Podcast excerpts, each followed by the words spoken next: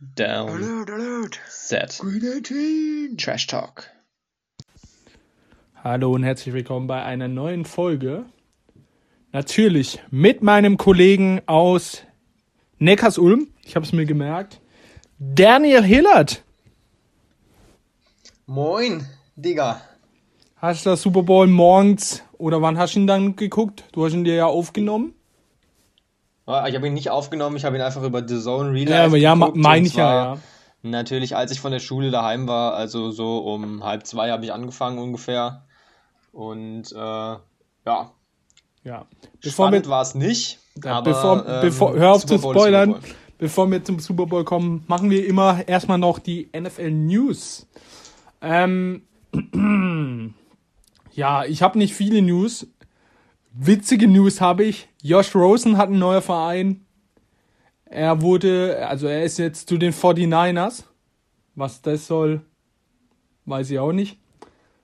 Ja. Dann, ähm, Breeze und die Saints haben sich geeinigt auf eine Vertragsumstrukturierung. Das bringt ihnen ein bisschen mehr Spielraum für diese Saison. Sie waren ja bei minus 112 Millionen Euro über dem Cap Space. Und dank Breeze sind sie jetzt nur noch bei minus 73. Also Breeze hat dann ordentlicher Gefallen getan. Aber minus 73 müssen sie ja jetzt auch erstmal wegbekommen. Was hast du noch für News? Ja, ich gehe erstmal kurz auf das ein, was du gesagt hast. Also Josh Rosen hat natürlich jetzt für ein Jahr bei den 49ers unterschrieben, aber der war ja schon dort. Den haben sie ja schon im Dezember verpflichtet Stimmt, für den ja. Practice Squad, also vom Practice Squad von den Buccaneers. Bitter für ihn. Da hätte er die Möglichkeit gehabt, einen Ring mitzunehmen.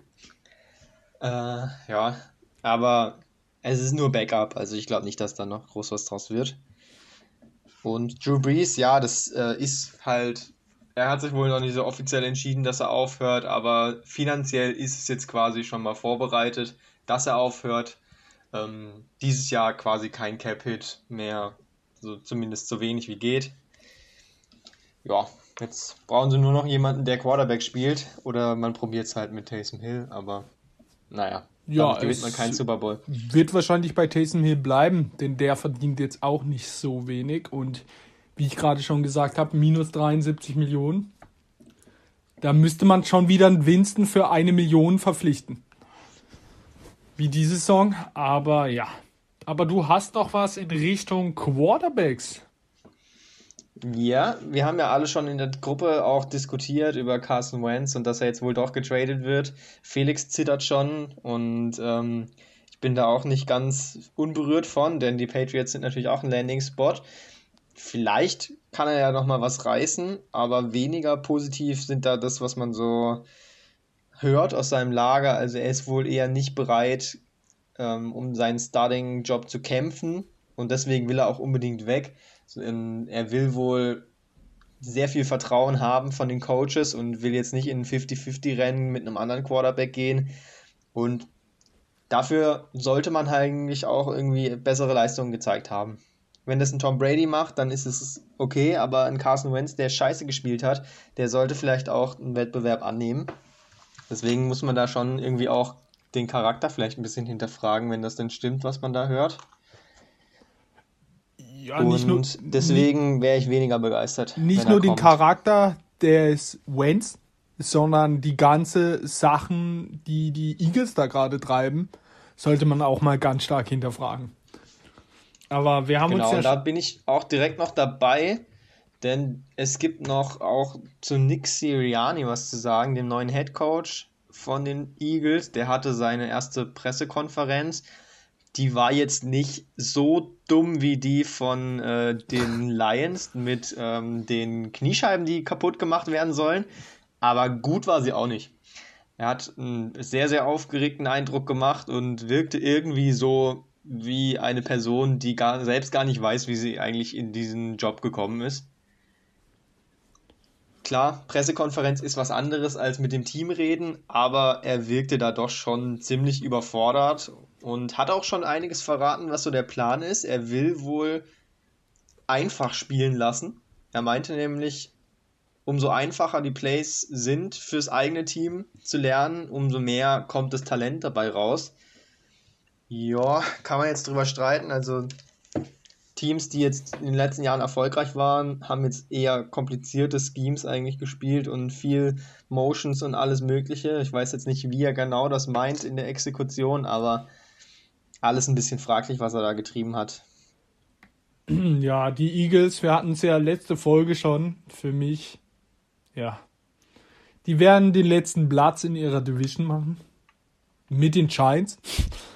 Aber ja, also ich bin gar kein Fan von den Eagles, auch nicht von Carson Schwenz.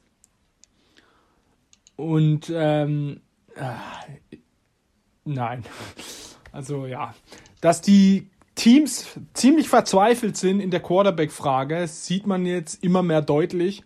Zum Beispiel wurde die Seahawks angefragt für ein Trade für Russell Wilson.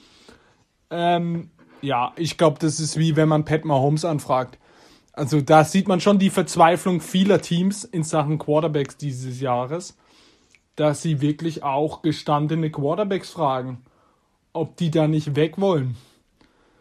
Ja. Ja, aber bei Russell Wilson hat es, glaube ich, auch durchaus damit zu tun, dass er sich oder sein Agent auch nicht ganz so zufrieden zeigt mit dem, was die Seahawks so machen, da sie es über Jahre jetzt schon nicht schaffen, ihn angemessen zu schützen.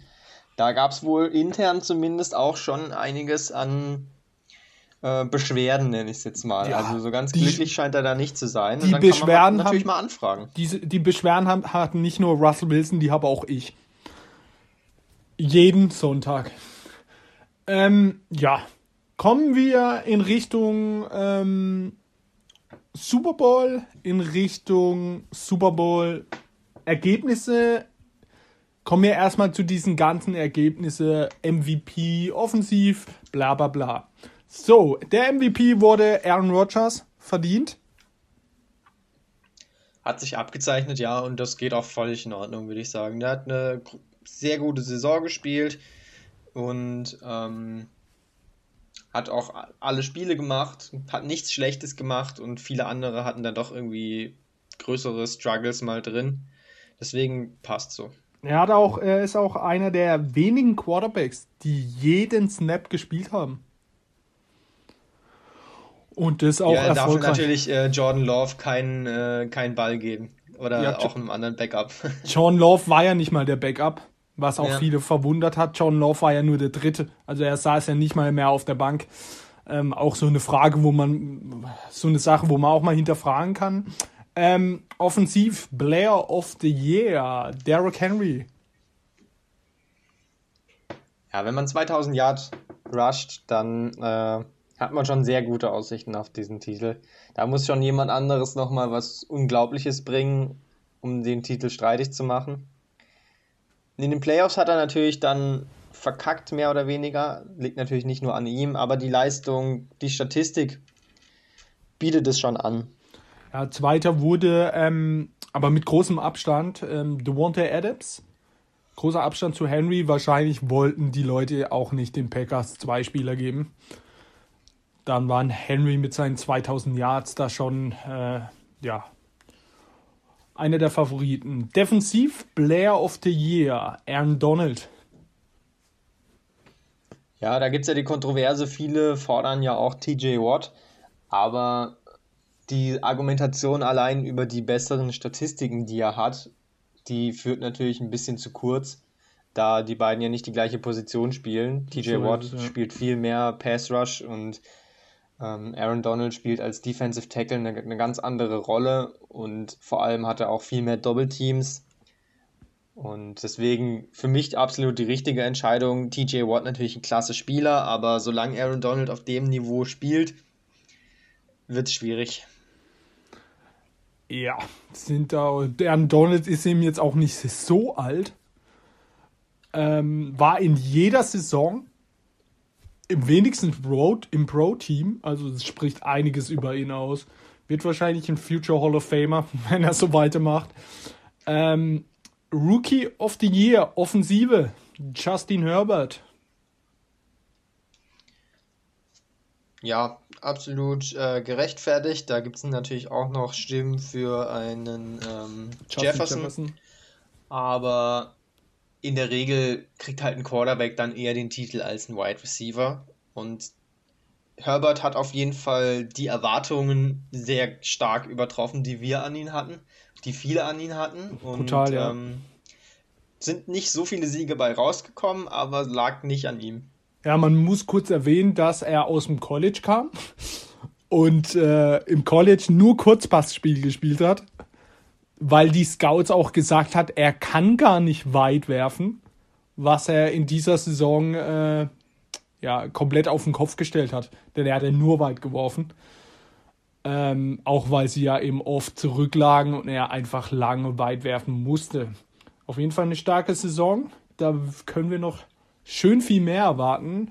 Ähm, auch das Glück, dass Boris sich, sich, sich verletzt hat, wäre natürlich auch in der Auswahl gewesen. Ähm, Rookie of the Year Defense, Chase Young.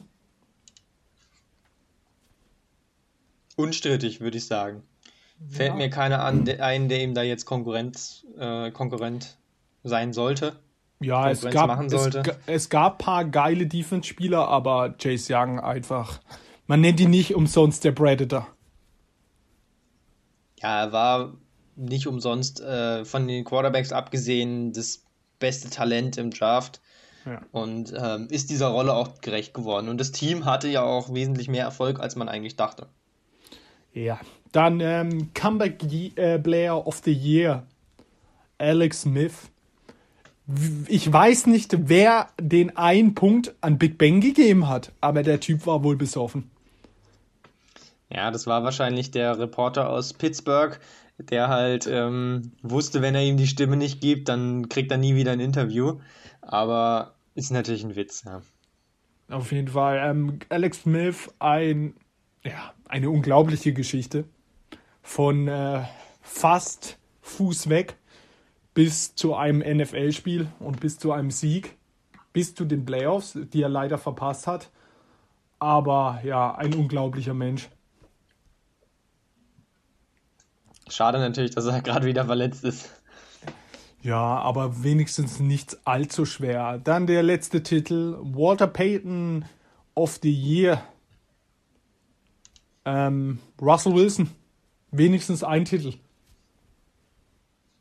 Ja, das ist der Titel, zu dem ich am wenigsten sagen kann, weil ich jetzt nicht vergleichen kann, wer da jetzt in seiner Community am meisten geleistet hat. Aber Russell Wilson sieht man auf jeden Fall oft, dass er was macht, dass er was Gutes macht und ähm, mit seiner Frau zusammen natürlich ja, auch nochmal eine eben. besondere Reichweite hat. Und deswegen denke ich, geht es in Ordnung. Seine Dann Frau gewinnt er wenigstens mal einen Titel. Seine Frau ist da ähm, ja eine der bekanntesten Spielerfrauen. Mit, würde ich sagen, Giselle Bündchen.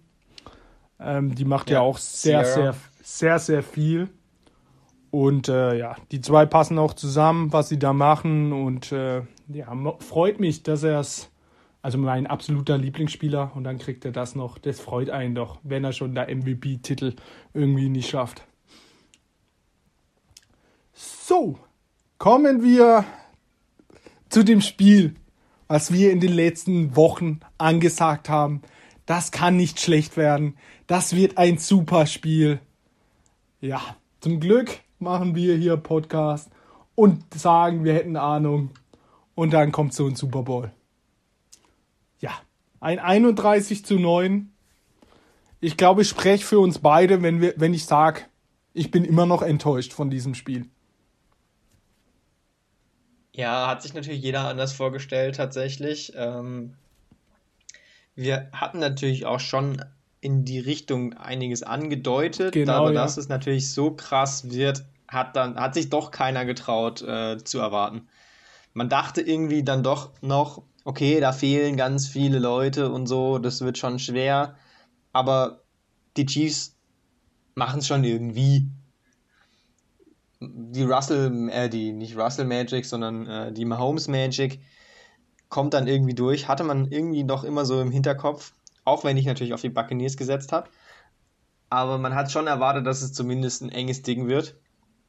Dass es dann so krass wird, wie sie verprügelt werden, hat keiner erwartet. Man konnte es vielleicht ein bisschen genießen, aber eigentlich fand ich es eher traurig. Ja, man muss auch sagen, also wer am Spiel, man hatte irgendwie das Gefühl, irgendwas stimmt bei Kansas nicht. Die waren nicht, Zeit der ersten Sekunde waren die nicht auf dem Platz. Die Wide Receiver Kelsey, die haben Bälle getroppt, wo man gedacht hat, hä, was ist denn hier los? Man hatte auch gar nicht das Gefühl, jetzt ein First Down und dann geht's ab. Bei jedem Spielzug hatte man das Gefühl, da kommt einfach nichts. Und äh, wir sehen die, die Chiefs ja jetzt schon zwei Jahre mit Pat Mahomes. Drei? Drei äh, zwei, drei? Wie lange spielt er schon? Das Drei, war oder? jetzt das dritte Jahr, das Dritte. Jahr. Und ich würde sagen, in den ganzen drei Jahren haben sie nie so schlecht gespielt. Und es ist eben auch ziemlich glücklich, auch, auch gut für die Bucks, dass sie genau im Super Bowl diesen Tag erwischen, wo Kansas gar nicht gut aussieht. Natürlich auch eine O-Line. Also die Tackles waren ja ein Witz. Ich weiß auch nicht, warum man die durchspielen lassen hat. Da kann ich auch einen Tight End hinstellen, der es vielleicht auch mal probiert, besser zu machen. Dann probiert man, ich verstehe auch nicht, auch da verziehe ich auch so, das, da habe ich auch sofort an die Seahawks gedacht gegen die Rams. Wenn du so verprügelt, verprügelt wirst in deiner O-Line, warum spielst du da nicht mal mit einem sechsten Offense-Liner, der mal mehr dagegen hält? Aber wenn du eben von vier Leuten so viel Druck bekommst, wie Pat Mahomes, ja, also dann äh, hast du ein sehr großes Problem, was wir dann auch gesehen haben. Auf der anderen Seite sieht man auch mal, dass, äh, ja, Pat Mahomes, so fühlt sich ein Russell Wilson fast jedes Spiel. Oder so fühlen sich andere Quarterbacks ein jedes Spiel, da, wenn man gejagt wird, dass man auch dann Fehler macht, dann macht man auch mal schlecht spielt. Und äh, ich glaube, neue Erfahrung für Pat Mahomes, einfach mal keine Ja, O-Line man- zu haben. Man könnte sagen, er hat äh, das Deshaun Watson-Erlebnis äh, bekommen. Dieses Ge Wochenende. genau. Also Watson, Wilson, die wissen das. Wenn die gegen die, Ra äh, die wenn die Seahawks gegen die Rams spielen, dann, dann da, das war genau das gleiche Spiel. Und äh, ja, jetzt hat mal Pa- äh, Mahomes auch einfach mal gemerkt, ja, ohne meine gute O-Line bin ich eben auch nicht mehr. Natürlich ist er der ein Superstar. Er hat auch riesen Plays noch gebracht, aber dann ist es auf einmal sehr schwierig, so eine Mannschaft zu schlagen. Ja, und es macht einfach auch was mit deinem Kopf. Und wenn du dann zwei so Saisons hast, dann ist es nochmal was ganz anderes. Aber man merkt, es macht was mit seinem Kopf, denn er ist teilweise nach dem Snap ist er sofort weggerannt. Er ist gar nicht mehr in einen normalen Job weggegangen, er ist eigentlich direkt weggerannt. Weil er wusste, da kommt gleich Druck. Aber wenn du direkt wegrennst, dann läufst du oft noch mehr in den Druck rein, weil die O-Line dann ja gar nicht mehr weiß, wo sie blocken soll. Das macht es dann oft nochmal schlechter. Ist eine gute Idee an sich, aber hilft nicht wirklich. Und um nochmal zurückzukommen auf das, was du am Anfang gesagt hast, du hast nämlich so viele gute Sachen gleich gesagt, mit dem sechsten Offensive Lineman oder mal ein Tight End, der nur blockt und gar nicht auf eine Route geht. Da habe ich gesehen, Next Gen Stats war es, glaube ich, dritter Rang mit 90% Plays mit nur einer normalen Five-Man-Protection, ohne Tight End, ohne zusätzlichen Offensive Lineman. Das war das, also wie gesagt, drittmeiste seit der Aufzeichnung dieser Statistik in einem NFL-Spiel überhaupt. Also sie haben da voll alles drauf gesetzt und sind überhaupt nicht von diesem Plan abgewichen, obwohl der offensichtlich überhaupt nicht aufgegangen ist. Und da muss man schon irgendwie sagen, Andy Reid vielleicht doch ein bisschen vercoacht sogar. Ja, und man muss ja auch mal sagen, schau dir die Titans an. Die haben eben dann einen Derrick Henry dastehen, der auch mal einen einen D-Liner packen kann, der seine ja, 130 Kilo hat, der auch mal einen wegdrücken kann. Aber wenn eben dein Running Back Williams und Edwards Alaire heißen, die beide ein Meter groß sind, Edwards Alaire, es gab einen Spielzug, da ist er einfach an dem, an Barrett ist er einfach vorbeigerannt, ohne ihm ein bisschen Push-up zu geben. Also, ja, also, mm, mm. Dann hast du noch Kelsey, der ist zwar kein schlechter Blocker, aber er ist halt dein bester Receiver nach Tyreek Hill, der ähm, aber auch abgemeldet war. Den kannst du dann eigentlich auch nicht als Blocker drin lassen. Den brauchst du nämlich dann als Passempfänger. Dann wird es halt schwierig. Ja, auf jeden Fall. Aber ja, wenn du eben in der ersten Halbzeit, als man am Schluss die zwei, äh, der linke und rechte Tackle, das war ja ein Witz. Am Schluss sind sie ja einfach an ihnen vorbeigerannt.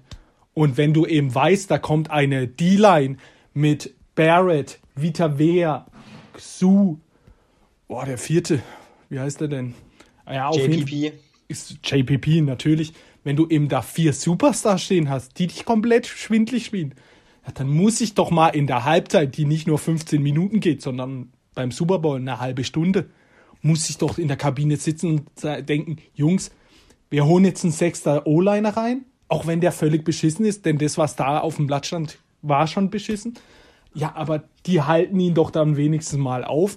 Aber ich weiß nicht, also ja, dann in der ersten Halbzeit, ich weiß nicht, wie du es siehst, denn du bist ja so ein kleiner Brady-Fanboy, eine furchtbare Schiedsrichterleistung. Also wirklich äh, unterirdisch. War schlechter als die von die Schiedsrichter von der Bundesliga und das geht schon gar nicht. Ja, das spielt eben dann auch noch rein und äh, ja, also die Flaggen. Schiedsrichterleistung insgesamt fand ich auch echt furchtbar. Hat mir nicht gut gefallen. Die ganze Linie hat mir nicht gut gefallen. Ich fand eigentlich, es hat eher angefangen für Mahomes. Denn für mich war das zum Beispiel ein Intentional Grounding. Ja, ja, auf jeden Anfang gleich. Auf jeden, wo- da hat, glaube ich, der D-Liner noch halb der Schiedsrichter angeschrien. Ja, für mich Und auch. da gab es dann noch ein, zwei Sachen. Und dann aber auch auf der anderen Seite. Also ich fand insgesamt wurde vielleicht eher für beide Offenses gepfiffen. Und die Defenses wurden mal wieder von der NFL geopfert und haben die ganzen Strafen abbekommen. ja, also die das ist erste, dann insgesamt schon mehr gegen ähm, die Chiefs gegangen, aber das hat das Spiel nicht entschieden. ja, also die erste Aktion war ähm, die Flagge gegen Chris Jones, wo der O-Liner ihn schubbt und er schubbt zurück. Er hat ihn nicht mal geschlagen, er hat ihn geschubbt und dann kam sofort die Flag für äh, ja und Unsportler, äh, für Unsportlichkeit. Roughness, ja. Ge genau, das war's. Und dann ging es weiter mit der Interception, wo eine Flagge fliegt, wo für mich keine Flagge fliegen darf. Dann, wo, wo man viel diskus diskutieren kann, ist das Pass Interference gegen Mike Evans, der überworfen wird, der Corner stolpert und fliegt ihm unabsichtlich in die Hacken. Den Ball hätte Aber er äh, das Ding ist, nicht bekommen. das Ding ist, er trifft ihn für mich, wenn er ihn nur beim Drauffallen trifft, dann ist es, dann ist er überworfen und er kriegt ihn nicht mehr. Aber er gibt ihm vorher schon den Gehfehler. Und in dem Moment würde ich sagen, hat Evans schon noch die Chance, mit zwei schnellen Schritten und dann springen, möglicherweise an den Ball zu kommen und dann muss man es wohl geben. Ja, aber das Ding war eben, dass Brady in der Zeit jeden Ball einfach nur überworfen hat und gehofft hat, es kommt eine Flagge und die auch passiert ist. Also das ging äh, Matthew auch, äh, ja, also im Super Bowl wünsche ich mir einfach mal Fingerspitzengefühl und nicht Ja, die sieben, Linie war einfach soft. und Das Schiedsrichter. muss jetzt nicht sein im Super Bowl. Und äh, Matthew Barry, heißt der Matthew, der Experte von E ESPN, Ja. der, der hat auch einen schöner Post geschrieben. Er hat das Gefühl, dass jede leichte Flagge für die Bugs, Bugs geschmissen wird. Dass er hatte, also er hatte in dem Spiel gar kein Gefühl. Er hat- hat gedacht, jedes Mal, wenn irgendwas passiert, kommt eine Flagge.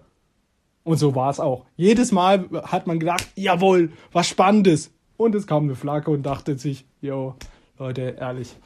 Auf jeden Fall, ähm, ja, die Schiedsrichter waren jetzt nicht schuld, dass Kansas so dermaßen aufs Maul bekommen haben.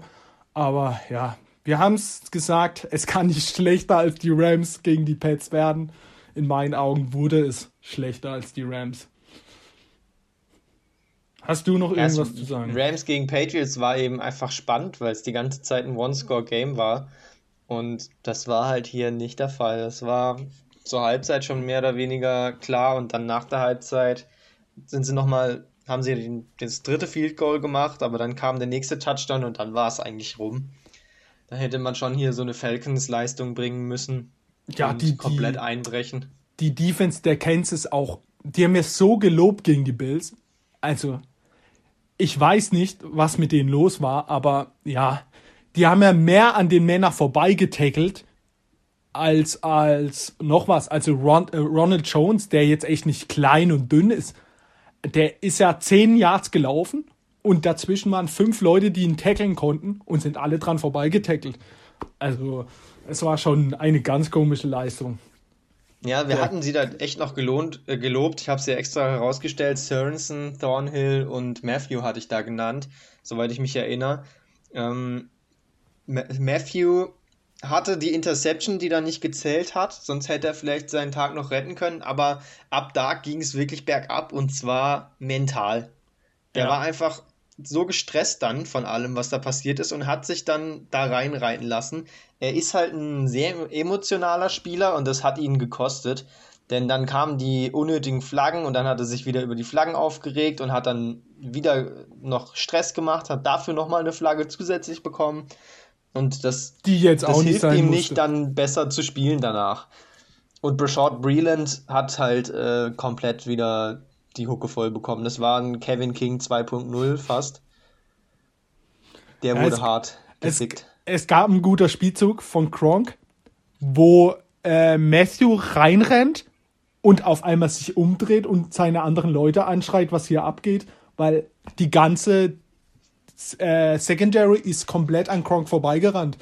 Bis, äh, Ja, das war das Play, was Adrian Franke extra nochmal Ja, bei genau. The Zone rausgestellt hat.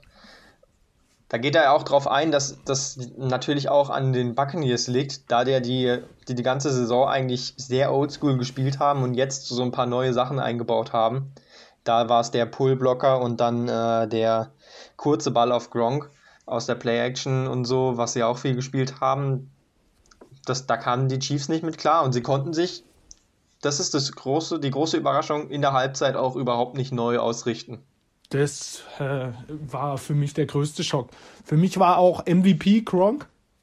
Dem hätte ich es gegönnt. Riesenspiel von ihm. Also wirklich ein Riesenspiel von ihm.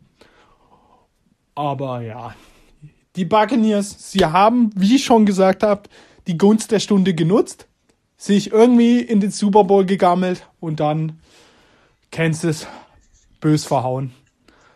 Da sieht man nicht immer das beste Team gewinnt den Super Bowl, aber man muss äh, da auch da habe ich einen schönen Artikel gelesen.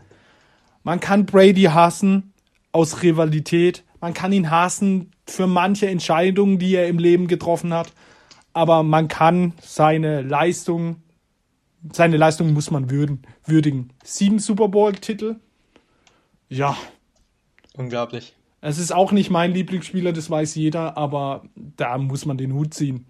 Auch mit diesem Team jetzt, er geht zum neuen Team und äh, holt schon wieder den Super Bowl und ist deutlich und verdient.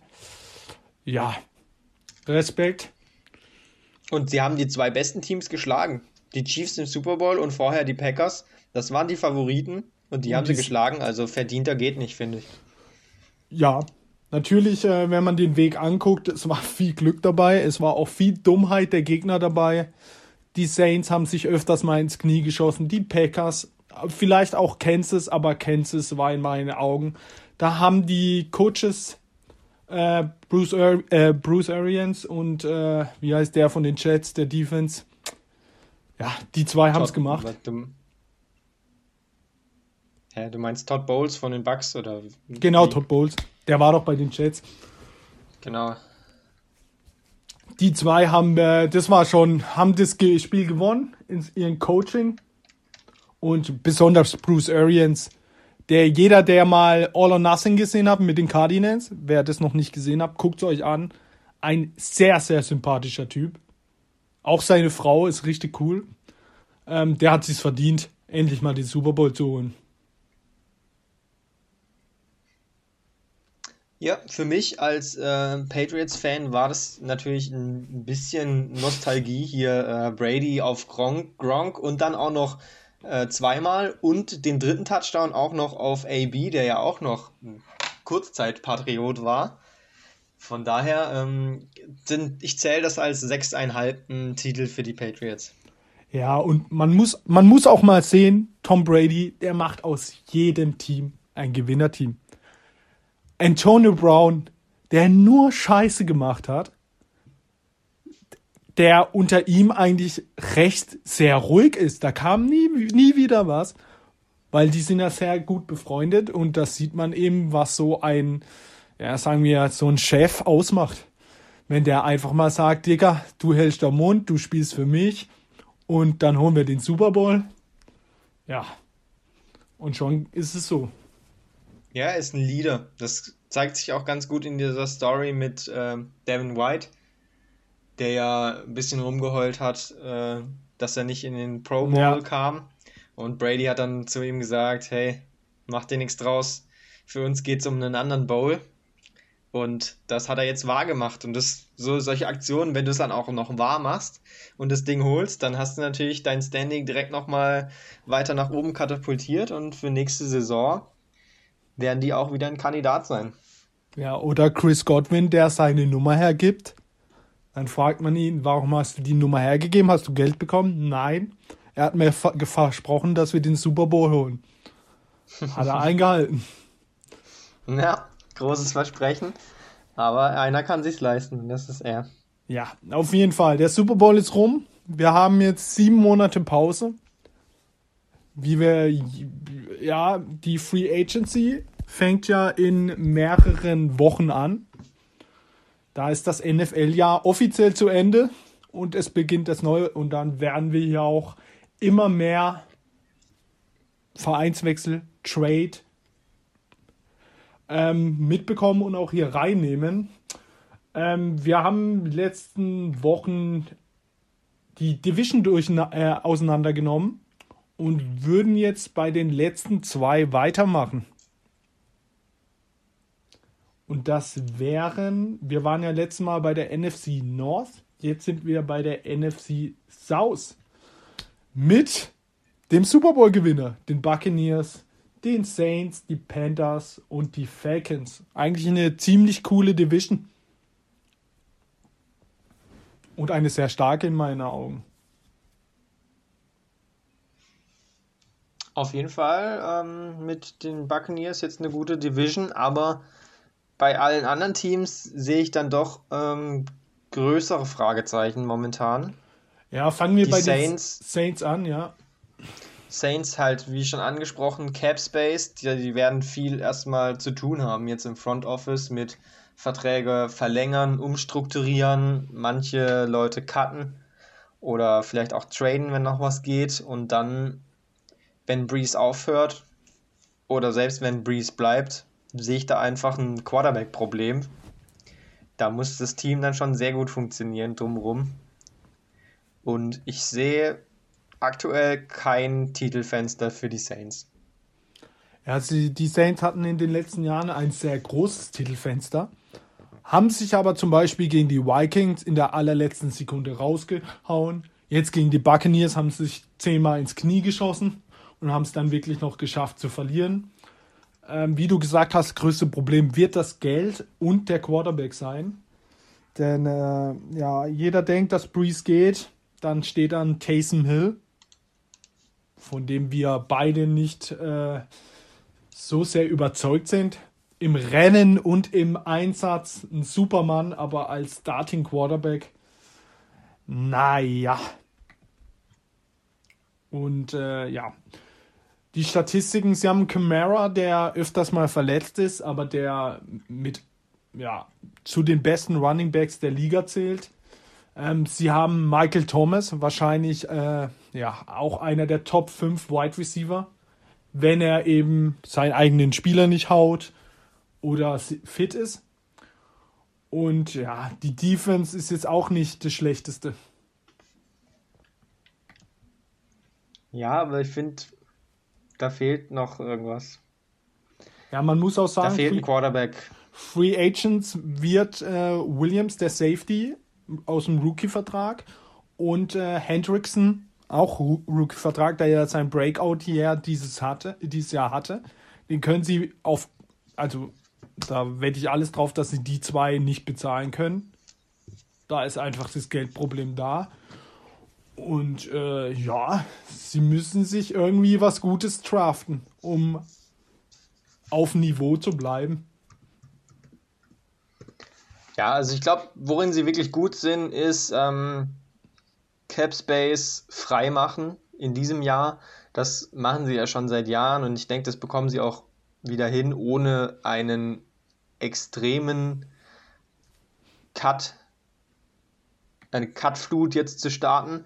Da gibt es natürlich ein, paar offensichtlichere Kandidaten, die wohl gehen werden müssen. Das wären zum Beispiel ähm, Quan Alexander, der ja per Trade gekommen ist, aber mit einer Cap, also das war ja nicht nur wegen ihm dieser Trade, haben jetzt für ihn nicht wirklich was ausgegeben, mit einer Cap Number von 13 Millionen, die ohne Dead Money wäre, sehe ich ihn da nicht wiederkommen. Oder auch ähm, Malcolm Brown, Defensive Tackle, das sind auch schon wieder äh, 8 Millionen.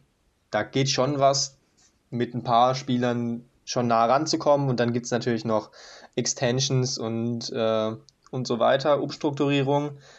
Die werden jetzt nicht so panisch sein, dass sie dieses Geld nicht wegbekommen, aber sie werden halt auch nicht ein, ein großer Spender sein können, der viel ausgibt für Free Agents von außen und eben auch nicht für einen Quarterback. Das müsste dann schon ein Rookie sein. So ist es.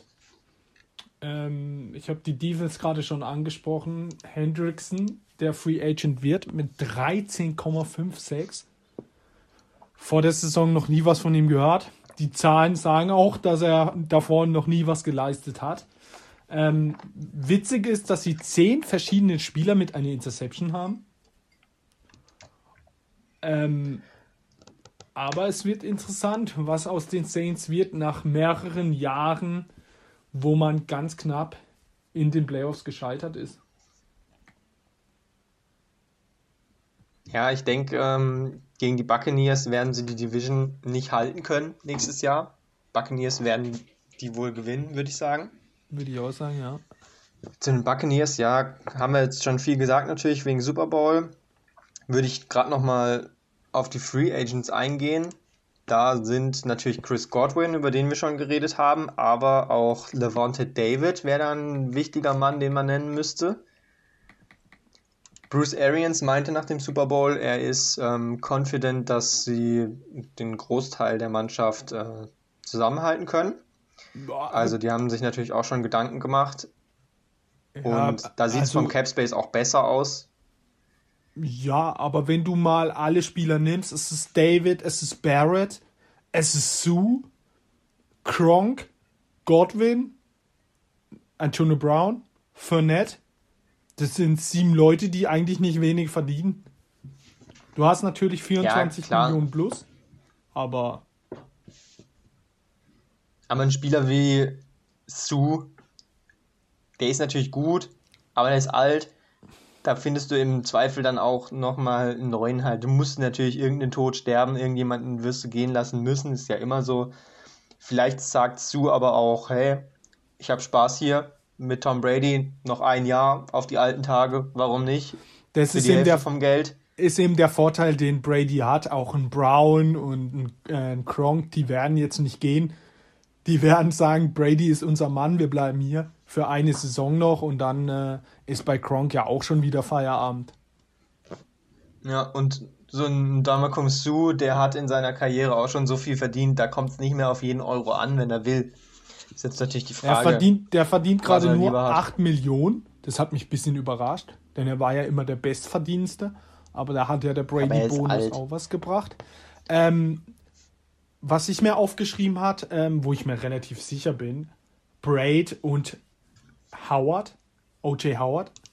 Die würden zusammen beim Karten 13, 13 Millionen bringen. Beide spielen nicht. Beide bringen nichts. Hm, naja, also, also die werden nicht beide Karten. Du kannst nicht ja nur, nur mit äh, Gronk spielen. Naja, aber ein billiger Teil, den kriegst du auch so. Hm, ich glaube, äh, an Braid würde ich nicht ruckeln. Der wird bleiben, aber O.J. Howard, Howard natürlich. Schwierig mit nach der Verletzung jetzt auch. Ist der auch die kaum Frage, spielt. was ist der Markt für ihn? Dann wäre es noch möglich, der linke Tackle, der jetzt nicht so schlecht gespielt hat, der gut gespielt hat, Smiths. Da kann man sich aber trotzdem 15 Millionen sparen. Und ja, wie man sieht an Kristen Worth, vielleicht geht der auch mal nach links rüber. Denn boah, heftige Saison von diesem Jungen. Und dann hast du eigentlich das Geld, um die alle zu verlängern. Godwin wird vielleicht den Tag bekommen. Oder Barrett wird einen Tag bekommen.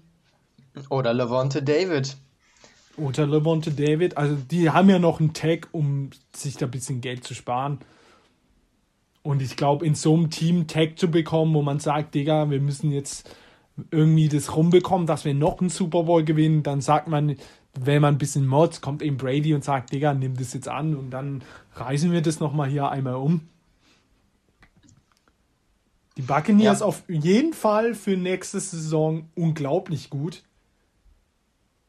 gestaffelt. Aber so ein, so ein Godwin, der, äh, wenn er halt nicht einen Tag bekommt, dann soll er wohl so um die 20 Millionen kosten. Das ist halt schon eine Ansage. Das ist Ja, schon viel. Und so ein Ja. Levante David wird auch nicht günstig. Der hat dieses Jahr 10 Millionen bekommen und der hat sich im Super Bowl natürlich nochmal äh, einiges an Geld dazu verdient. An Wert zumindest. Ja, und ein Mein Barrett. Lieblings-Beatwriter von den Patriots hat sich den die ganze Zeit gewünscht, aber jetzt nach dem Spiel sehe ich da eher geringere Chancen, den abzuwerben. Schade, aber er ist auch schon 31. Der wird Und- jetzt natürlich gerne nochmal einen guten Vertrag unterschreiben wollen. was mich ziemlich gewundert hat, Kronkowski, der kriegt 10 Millionen. Ich dachte immer, der spielt für weniger. Aber ähm, auch Barrett liegt gerade bei 15,8 Millionen. Also da hockt ordentlich Geld, aber wenn sie da ein paar Karten, also das Geld haben sie. Die Buccaneers in meinen Augen für nächstes Jahr Vor allem denke ich, dass die Buccaneers jetzt mit Brady dieses Jahr noch, also nächstes Jahr nochmal Vollgas geben wollen, Titel verteidigen, dann So scheißen sie halt aufs, aufs folgende Jahr und geben schon Und- mal äh, Cap Space quasi aus von nächstem Jahr. Das funktioniert ja. Und Kannst es kann ja auch sein, es kann ja auch sein, dass es das letzte Jahr von Brady und von Bruce Arians ist. Also dann können sie ein Jahr auch mal da ein bisschen Kacke bauen, weil die nächsten Jahren bockt sie dann wirklich gar nicht.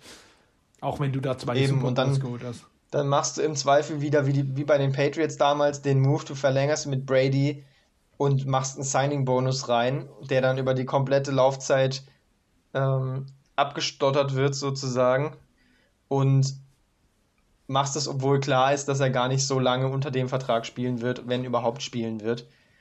Und dann hast du halt danach noch Dead Money, wenn er schon weg ist, aber das ist ja dann egal. Ich hätte Hauptsache sogar noch einen, für die Buccaneers einen Spieler, den, der ihnen vielleicht helfen konnte. Äh, Bell, wenn sie den billig bekommen, als, Back, äh, als Mitspieler von Ron, Ronald Jones, gerade weil sie ja gerne passen, wäre natürlich Ja, auch aber eine Idee. wie gut war eigentlich Fournette schon wieder? Ja, das ist. Äh, Felix und ich hassen ja Fournette bis auf den Tod. Das war nochmal ein harter Stich in, unseres, in unser Herz an dem Abend. Dass der Kerl einfach auch ein Receiving Back ist inzwischen, ist schon wild. Ist auch nicht schlecht, der Junge, nur hat er eben nicht alle leider einen IQ von 5. Ist eben, aber man kann ihm ja auch nichts vorwerfen. Bei den Jaguars damals war jeder ein Vollassi und er einer der größten Vollassis. ja. Auf jeden Fall für, nächstes Jahr sehe ich auch viel bei den Bugs. Ähm, kommen wir zu einem Team, ja, zu, wo ein Superstar, glaube ich, am meisten gefehlt hat. Die Panthers. CMC, Christian McCaffrey, fast die ganze Saison gefehlt. Ja, der hat da schon überall gefehlt. Ich glaube, in den Spielen, wo er auch gespielt hat, hatte er jedes Mal die 100 Yards und jedes Mal die zwei Touchdowns. Ich glaube, das sagt alles über ihn aus. Ja, war schon krank und äh, aber Davis hat natürlich auch gute Spiele gehabt als sein, sein Backup. Aber er ist natürlich schon nochmal eine ganz andere Kategorie. Und wird sehr wichtig sein für sie, den auf den Platz zurückzubekommen. Aber auch wenn er die ganze Saison spielt, reicht das nicht. Für dich, Da muss noch der, ein Quarterback her. für dich der beste Running Back der Liga? Also komplettes. Er rennt ja nicht nur. Er fängt ja auch sehr viel. Würde ihn schon sehr gerne haben, ja. Wäre wohl der, ähm, den ich als ersten nehmen würde. Kommt natürlich auch immer drauf an, was ist deine Identität, wo passt da wer am besten rein. Aber ich hätte ihn schon am liebsten eigentlich. Ich hätte ihn lieber als einen Derrick Henry. Ja, wenn man ihn eben sieht, wenn er spielt, es ist eben die ganze Offensive besteht nur aus ihm. Und das Problem ist ja, man weiß es und man kriegt ihn einfach nicht gestoppt. Er ist so unglaublich flexibel und so auch ein guter Runner, obwohl er ja nicht mal eine Kiste ist.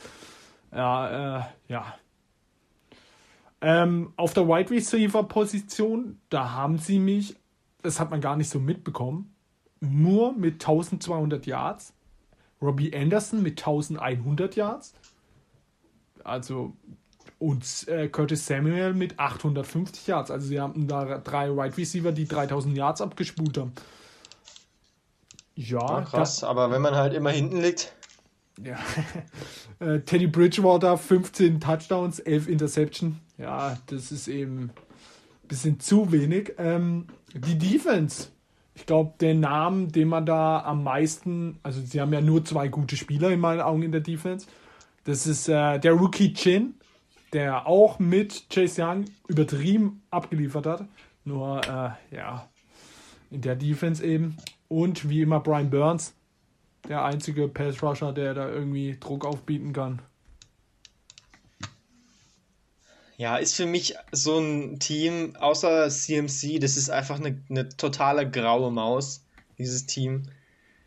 Es ist jetzt nicht unglaublich scheiße wie die Jets manchmal, aber es ist halt auch nicht geil. Und es wird auch nächstes Jahr nicht geil sein. Ja, spätestens wenn ich die O-Line der Panthers sehe, wird es mir eigentlich, glaube schlecht. Außer sie bekommen äh, Zach Wilson, dann feiere ich sie ab. Ja, aber wenn da fehlen, da sind eben so viele Baustellen. Du hast eine Defense, die einfach nicht gut ist. Du hast eine O-Line, die einfach nicht gut ist und du hast einen Tight End, der Manherz heißt. Hast du von dem jemals einen Ball fangen gesehen? Naja, also bis letztes Jahr haben wir auch ähm, hier den Packers End nicht gekannt. Ja, ja, der hat auch nie gespielt.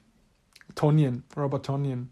Genau, ähm, so läuft's nämlich. Richtung Free Agency, die äh, Panthers haben 7,1 Millionen plus Cap Space.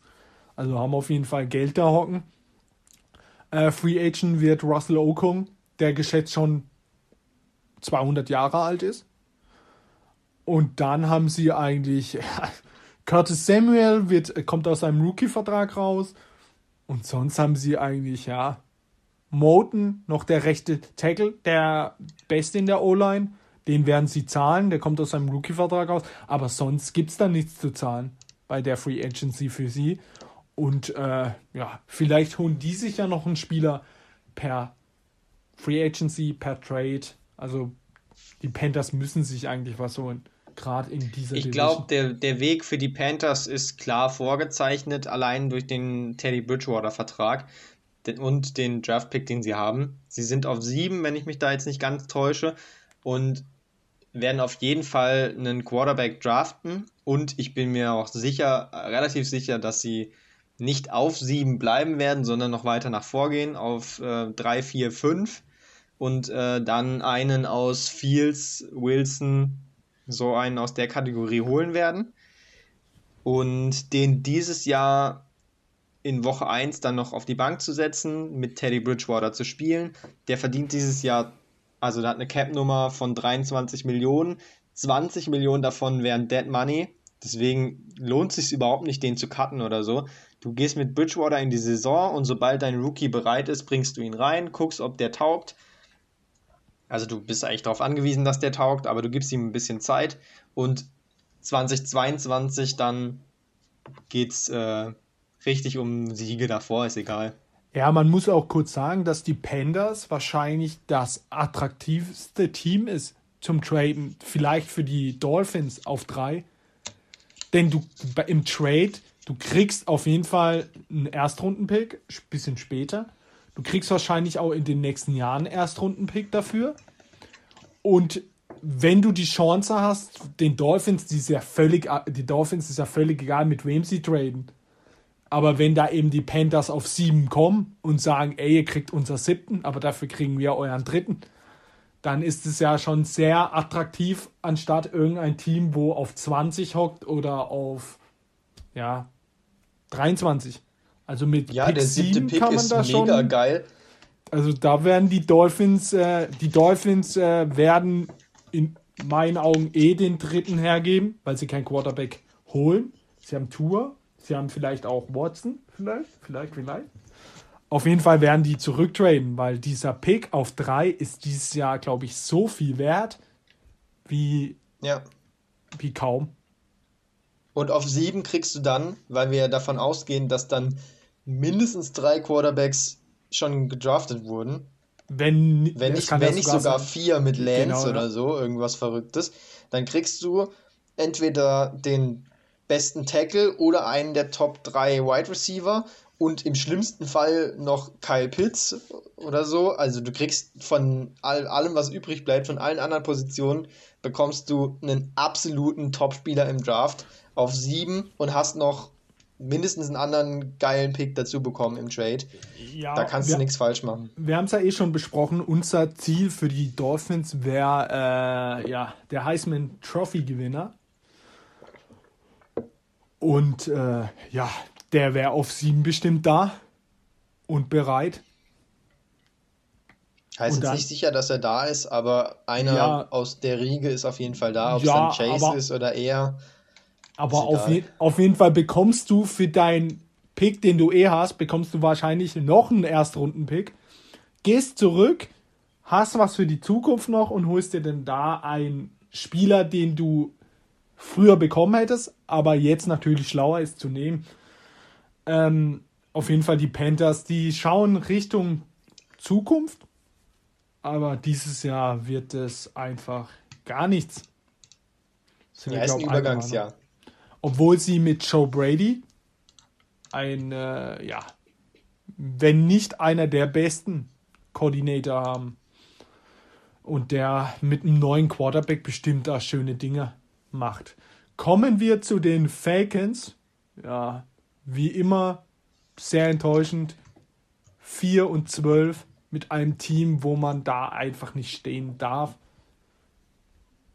Hinter den Panthers.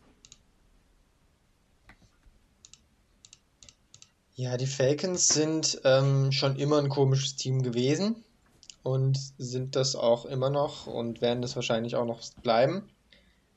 Die sind eigentlich so wie in, im Super Bowl damals mit der Mega-Führung, die sie verspielt haben. Das haben sie nie überwunden, das machen sie noch weiterhin. Haben sie ja immer Sie noch spielen geschafft. teilweise richtig geil, um am Ende dann doch immer zu verlieren und am Ende der Saison jetzt mit vier Siegen dazustehen. Man weiß wirklich nicht, wie man mit dem Kader auch nur vier Siege holen kann.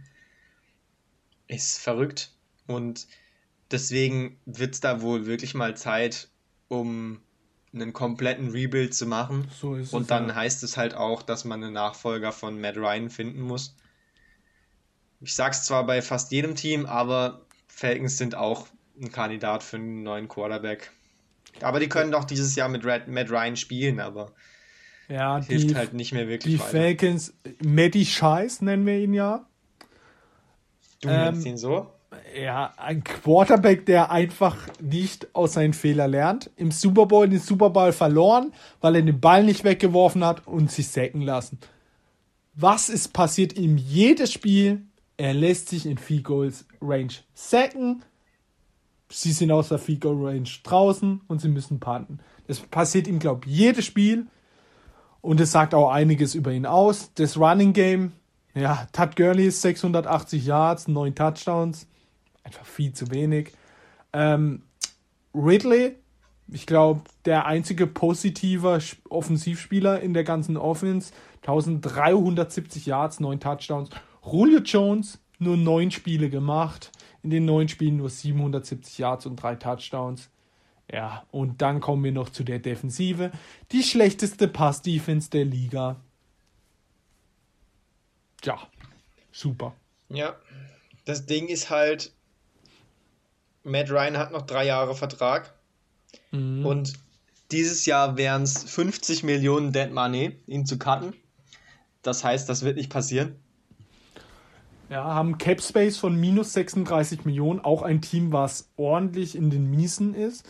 Ähm, ihr Glück ist, dass Free Agent wird eigentlich, werden eigentlich nur drei inter interessante Spieler. Das ist Alex Mack, der Center, den sie wahrscheinlich halten, weil ein Center ist ja gerade in dieser Offensive sehr wichtig. Todd Gurley wird wahrscheinlich gehen, also den werden sie nicht bezahlen. Auf jeden Fall.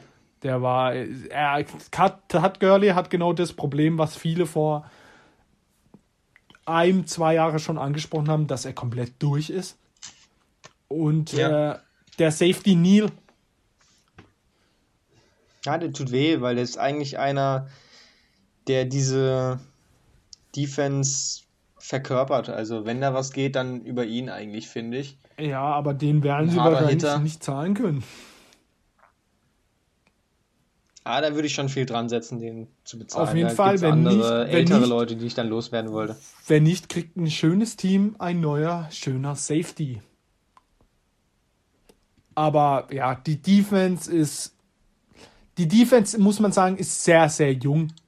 Die ist sehr, sehr jung gehalten. Sie haben, glaube ich, drei Cornerbacks, wo der älteste Cornerback hat, glaube ich, ein Jahr Erfahrung. So spielen sie auch. Ach, die Offensive ist eben ein Bollwerk noch mit Jones und Ridley. Aber sie müssten es jetzt endlich mal auf den Platz bekommen. Ja, sie müssen sich auch irgendwie entscheiden, was sie wollen. Weil eigentlich von den Verträgen her, von Ryan und von Jones, die haben ja beide vor nicht allzu langer Zeit diese Verträge unterschrieben. Ein, zwei Jahre oder zwei, drei Jahre her eher bei Ryan. Auf jeden Fall beide gleich lang, bis 23 unterschrieben und sehr viel Cap Space geht für die drauf. Und die sind ja 32 und 36. Das heißt, du bist eigentlich im Win-Now-Mode, aber der Rest vom Team ist es halt nicht. Was machst du jetzt? Sagst du, okay, war ein Fehler, wir machen trotzdem, wir starten den Rebuild und holen jetzt einen neuen Quarterback, einen Jungen, und bauen den langsam auf?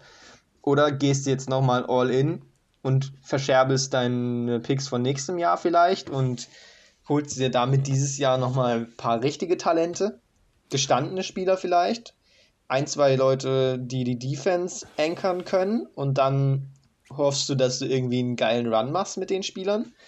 Weiß ich nicht, ob sie sich das zutrauen, aber so ein Mittelweg ist eigentlich das Schlechteste, was du machen kannst. Ja, die, die, die Falcons sehen in meinen Augen, ja, sieht nicht gut aus. Also, pff. wie würdest du denn diese Division ranken?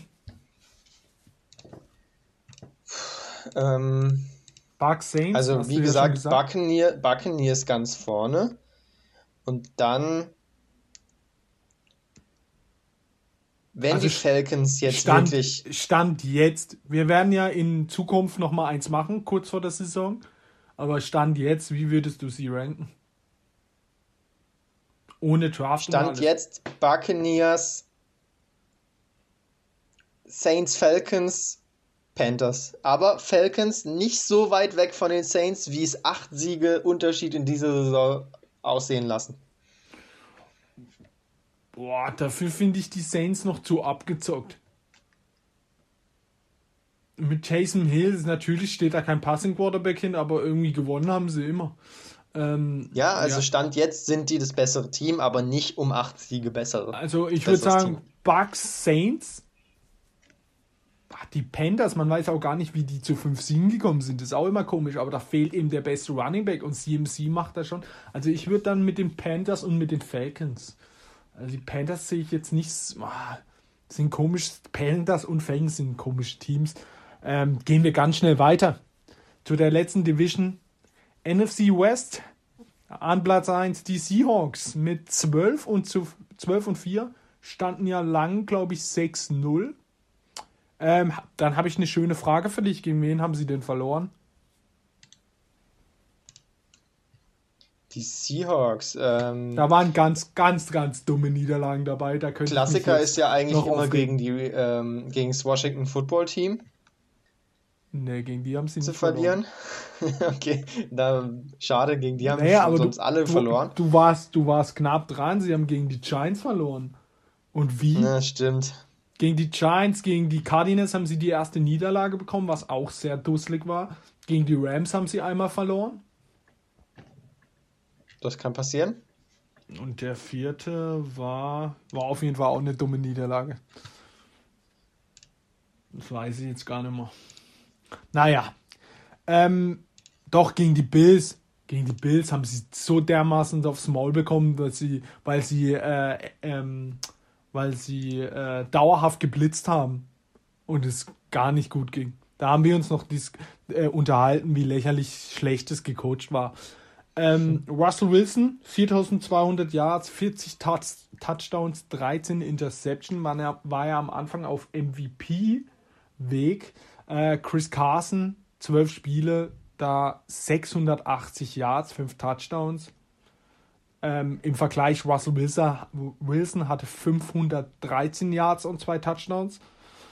Also äh, sieht man schon der Schwachpunkt. Ähm, Metcalf 1300 Yards, 10 Touchdowns, Lockett 1050 Yards, 10 Touchdowns. Und die Defense, die am Schluss dann doch wieder überzeugt hat mit äh, Jamal Adams, der den Rekord eingestellt hat, 9,56. Und der andere Safety Diggs mit 5 Interception. Ich bekomme schon jetzt Kopfschmerzen, wenn ich daran denke, dass wir gleich diese Division ranken wollen. Mm, Aber bleiben wir erstmal bei den Seahawks. ähm, ja, ist irgendwie komisch. Klar, ich bekomme es natürlich viel mit durch dich als Premium-Fan, aber es ist schon irgendwie ein komisches Team, weil da auch irgendwie viel Trash rumläuft eigentlich und sie dann aber in dieser Division trotzdem zwölf Siege haben. Fragt man sich fast, wie konnten sie nur vier verlieren eher? Ja, aber die Frage, die, wenn man die Spiele anguckt, die sie verlieren, gegen die Bills war verdient, gegen der Rest war es einfach nur dusselig und dann stehst du auf einmal 15-1. Ja, aber das sind natürlich auch Ansprüche, also dafür, man hat kein 15 und 1 Team da hocken, finde ich. Also das, dafür, dass du die Coaches immer so kritisierst, finde ich eigentlich zwölf Siege mit diesem Team sehr respektabel. Naja, also man muss, man muss sagen, die Offensive, das Problem ist eine Offense Line und der Offensivkoordinator gewesen. Ach, das ist einfach nur Schwachsinn, was der. Am Anfang der Saison waren sie ja mega gut, danach haben sie irgendeinen Scheiß gecoacht. Das Problem ist auch, dass Carson erst äh, war verletzt. Das ist der einzige Running Back, der da richtig rennen kann. Den müssen sie auch unbedingt behalten. Der wird jetzt nicht so teuer sein, der kommt aus dem Rookie-Vertrag.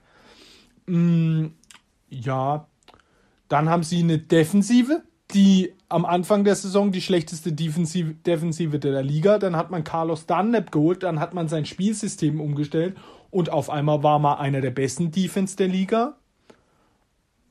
Ähm, ja, in dieser Defense ist eben ganz wichtig Bobby Wagner, Jamal Adams, Dix, der andere Safety, der unglaublich gut spielt. Und äh, sie bräuchten noch ein zweiter, richtig, zweiter, dritter, richtig guter Corner. Griffin und Reed sind beide gut. Quinton Dunbar, der am Anfang gespielt hat, also da konntest auch du spielen. Äh, also Trey Flowers ist auch für mich ganz schlimm, wenn man ihn mit, ähm, mit Richard Sherman vergleichen kann, auch nur vom Aussehen. Der Rest ist komplett Müll. Der First-Round-Pick äh, Brooks hat sich dann irgendwann gemacht, war ja immer gemeint, es wäre ein Mittellinebacker, hat jetzt dann außen gespielt. Wird die Zukunft für Bobby Wagner sein. Ähm, ja, die D-Line ist jetzt so, ja, kein großer Name. Können auch keinen Druck entwickeln, bis auf Carlos Dunlap.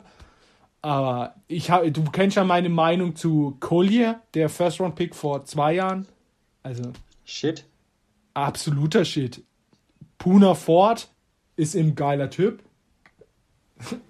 Der liefert auch manchmal, aber ja, da fehlt ein absoluter Mann. Aber die Defense ist gut. Wenn die sich eingespielt hat, die ist gut. Die Offensive ist gut. Aber wie ich, dir, ich gebe dir recht, das steht jetzt wirklich keine Mannschaft auf dem Platz, wo du denkst, die kämpfen um den Super Bowl mit. Hätten sie aber einfach mal sich konzentriert und gegen die Rams gewonnen, dann wäre da auch ordentlich was drin gewesen. Aber denn, ja, also, ja. Kommen wir zum Cap Space. Sie stehen bei 3 Millionen.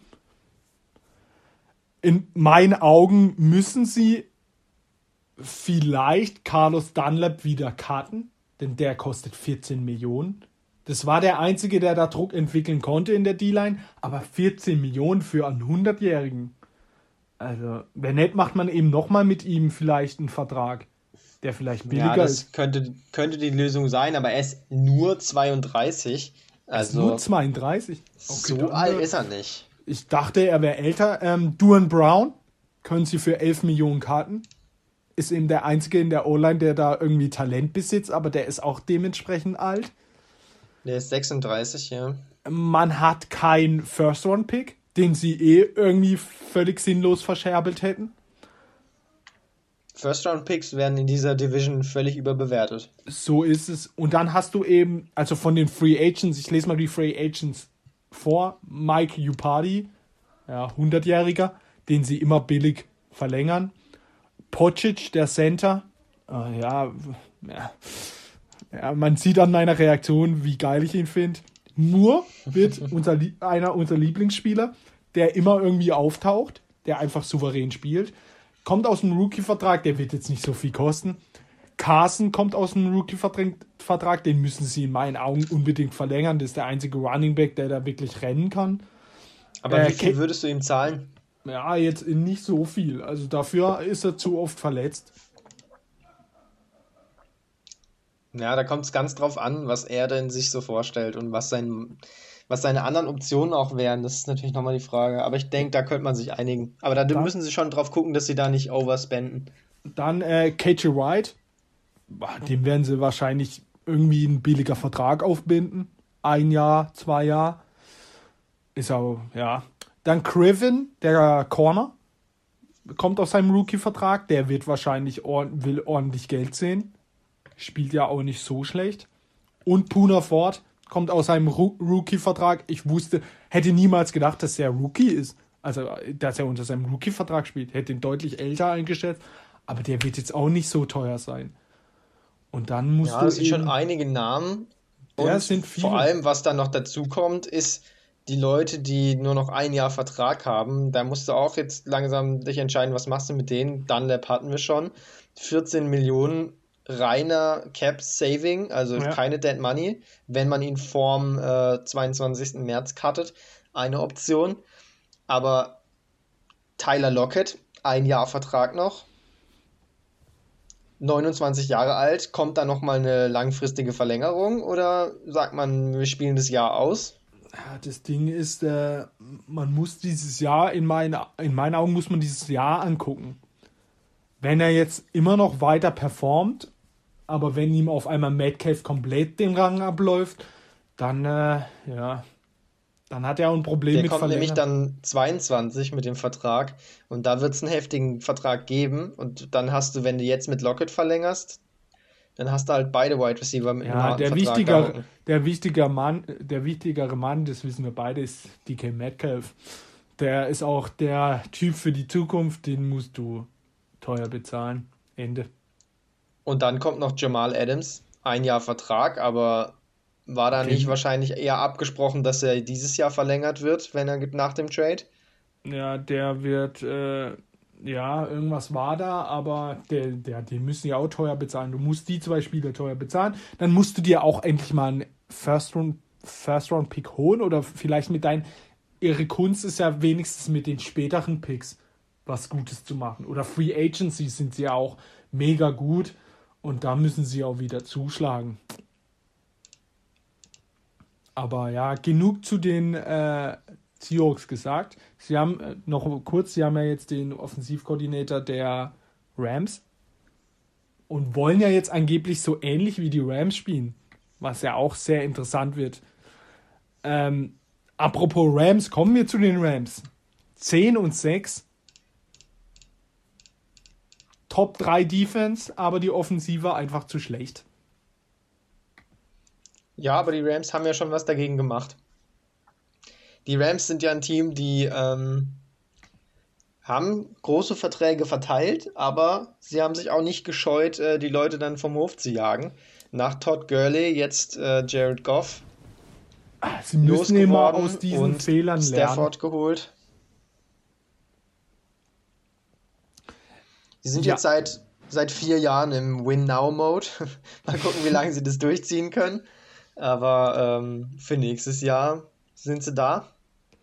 Ja, wir gehen mal kurz die Zahlen durch. Akers und Henderson zusammen 1240 Yards, 7 Touchdowns. Äh, Corner Cup 970 Yards, 3 Touchdowns. Woods 930 Yards und 6 Touchdowns. Sind jetzt auch nicht so weltbewegende Zahlen. Ähm, die beste Pass-Defense. Die drittbeste Rush-Defense. Aaron Donald und Floyd zusammen 24, 6 und 5 Force Fumble. Und dann hast du noch den Wide Receiver Albtraum Jan Ramsey. Der ist natürlich krank, ja. Ja, die Defense ist eine Sache für sich. Die Offensive jetzt unter Stafford sehe ich da ein größer, viel größerer Upside. Also, puh. Ja. Du hast eine O-Line, die nicht schlecht ist. Da spielt eben, spielt eben ein 100-Jähriger mit Whitworth, der aber trotzdem Ja. dein bester Tackle ist. Ähm, ähm, Cap Space stehen sie auf minus 13 Millionen und es werden sehr, sehr viele Spieler Free Agents. Gerade in der Defense. Die Corner Williams, also der Gegenpart von Ramsey, der Safety Johnson, der dieses Jahr auch richtig gut gespielt hat. Äh, Floyd, gerade schon angesprochen. Den haben sie ja erst letztes Jahr geholt aus der Free Agency, aber der hatte nur ein Jahr Vertrag. Und Ebukam, Der andere Pass Rusher, der jetzt von dem Namen nicht so bekannt ist, aber der hat auch gut gespielt. Der, äh, ja, drei davon kommen von seinem, von, äh, also aus ihrem Rookie-Vertrag, die wollen Geld sehen, mit Recht auch. Ja, in der Offensive ist es eigentlich nur Blight, der Center und Reynolds, aber dafür hast du ja den Rookie Jefferson. Nicht Justin, sondern eine andere. Ähm, ja, was machst du da mit keinem Geld? Ja, Sie haben ja schon den vom Cap Space her größten Move gemacht mit Goff, 18 aber das Millionen, ist bei den 13, bei den 13 Millionen ja schon eingerechnet. Ja, Davor 18 war es ja noch mehr. Also 31. sie haben, sie haben Plus gemacht und einen besseren Quarterback geholt, in dem Fall. Aber sie stehen natürlich nicht so gut da. Aber sie, wenn du jetzt schon Stafford holst per Trade, dann willst du auch weiterhin jetzt gewinnen und wirst genauso wie die Saints einfach Cap Space wieder kreieren, indem du Verträge machst mit Signing Bonus für die nächsten Jahre dann ja, wenn nicht jetzt, wann dann? Sie sind da immer noch voll drin und um diese Division halt zu gewinnen, da musst du halt auch Vollgas geben. Deswegen werden die, die werden schon Geld ausgeben. Ans Limit gehen auf jeden Fall. Also für mich ein, ein Spieler, den ich besonders beachte, für alle Fantasy-Spieler. Ich hasse es, Tipps zu geben, aber müssen wir ja hier. Äh, Cam Akers. Der hat richtig stark gespielt am Schluss. Auch gegen die Seahawks in den Playoffs, für mich MVP gewesen. Hat jetzt einen Quarterback nebendran, der auch ja, Plays spielen kann und lesen. Natürlich für einen Running Back immer besser. Und der Junge hinter dieser O-Line in dem Team, ah, der könnte was werden diese Saison. Wobei sich Stafford nicht mit guten Running Backs auskennt. Weiß er gar nicht, was er mitmachen soll. Wird überraschend sein, aber Akers gedraftet von den Rams, äh, ja, also den habe ich besonders im Auge. Sollte auch jeder im Auge haben. Und dann hast du eben Ja, und dann natürlich noch die Klassiker Cooper Cup, Robert Woods und so. Natürlich Ja, auch wieder für also Fantasy. ich höre ja jedes Mal Robert Woods, der unterschätzte Wide Receiver der Liga. Da wird es mir immer schlecht. Also, ja, ich halte jetzt von der Wide Receiver Crew, von Conor Cup halte ich was. Von äh, Cooper heißt er. Äh, Cooper natürlich. Von Robert Woods halte ich eigentlich nicht viel. Ja, sind jetzt beide keine Top 10 Receiver. So ist es. Ähm, dein Fazit zu der Saison? Die vergangene Saison war auf jeden Fall m, insgesamt dann eine Enttäuschung für die Rams. Mit 10-6 Grad so reingekommen und dann in den Playoffs, aber ja, doch dann irgendwie gescheitert. Ähm, die sind gegen die, Die Packers, oder? Ja, die Packers Packers. rausgeflogen. Da Ja. kann man wenigstens mal rausfliegen. Mit, mit dem kaputten Finger von Goff. Ja. ja, ja, stimmt. Ja. Ja, war unschön. Und sie werden halt sehr unzufrieden sein und hat sich ja schon gezeigt, dadurch, dass sie den großen Move gemacht haben. Ja, du redest von Enttäuschung. Für mich einer der größten Enttäuschungen, die Cardinals. Mit 8 und 8. Äh, Kyler Murray, äh, ja, auf und ab. 820 Yashing Yards, Yards und 11 Touchdowns. Im Gegensatz zu Drake 950 und 10 Touchdowns. Die, seine Werte waren jetzt nicht mal so schlecht, wie man nach Fantasy dachte. Äh, Diop 1400 Yards, 6 Touchdowns. Da fehlt dann der zweite große Wide Receiver. Und äh, ja, die Defense auch ohne Chandler Jones, die sie, ja, den sie schwer, äh, schwer vermisst haben, trotzdem top mit Buda Baker, der mich richtig überrascht hat nach seinem Riesenvertrag und äh, Reddick mit 12,56. Ja, dazu halt aber auch Isaiah Simmons, der ja extrem enttäuschend war, von dem man ja unglaublich viel erwartet hat, aber ganz wenig gesehen hat. Und so, sowas kostet sie dann halt in dieser Division. Und in der Offense, ja, Kyler Murray, eigentlich gefällt er mir sehr gut, aber vielleicht fehlt da dann doch noch irgendwie ein bisschen so die, die Erfahrung und die Leaderfähigkeiten. Ist jetzt Spekulation, aber es klickt einfach noch nicht so richtig. Aber 8 und 8 ist für die Cardinals ja schon ein gutes Ergebnis. Klar hatten jetzt schon einige Experten gedacht, okay, die haben sich so krass verstärkt mit Hopkins und so. Die gehen jetzt direkt in den Super Bowl. Aber so einfach ist es halt nicht, wenn man auch noch gegen die Seahawks und die Rams spielt in der eigenen Division und auch noch die 49ers, die auch gut sind. Da muss schon vieles stimmen. Und wenn Ja, du dann noch solche Misses hast, Man hat, es war immer so ein Auf und Ab. Man hat die Bills bezwungen per Hail Mary, wo man eigentlich richtig gut gespielt hat gegen ein Team, was jetzt im, äh, was jetzt ziemlich weit gekommen ist. Aber man hatte eben so Spiele, ich weiß nicht, gegen Mannschaften drin, wo man verloren hat, wo man einfach nicht verlieren darf. Also da wäre deutlich mehr drin gewesen. Aber vielleicht müssen die da auch noch ein bisschen lernen. Ähm, sie waren das Team mit der, mit der positivsten Nachricht in den Free Agency mit äh, Hopkins, diesen Mega-Deal. Ähm, ja, stehen jetzt auf dem Cap Space mit plus 9 Millionen und haben aber ja, bei der Free Agency also von den Stammspieler her werden 10 Spieler Free Agents. 10. Und das ist schon eine Menge. Darunter Namen wie Peterson, der dieses Jahr boah, ordentlich verbrannt wurde oft. Äh, Fitzgerald, der 12 Millionen verdient.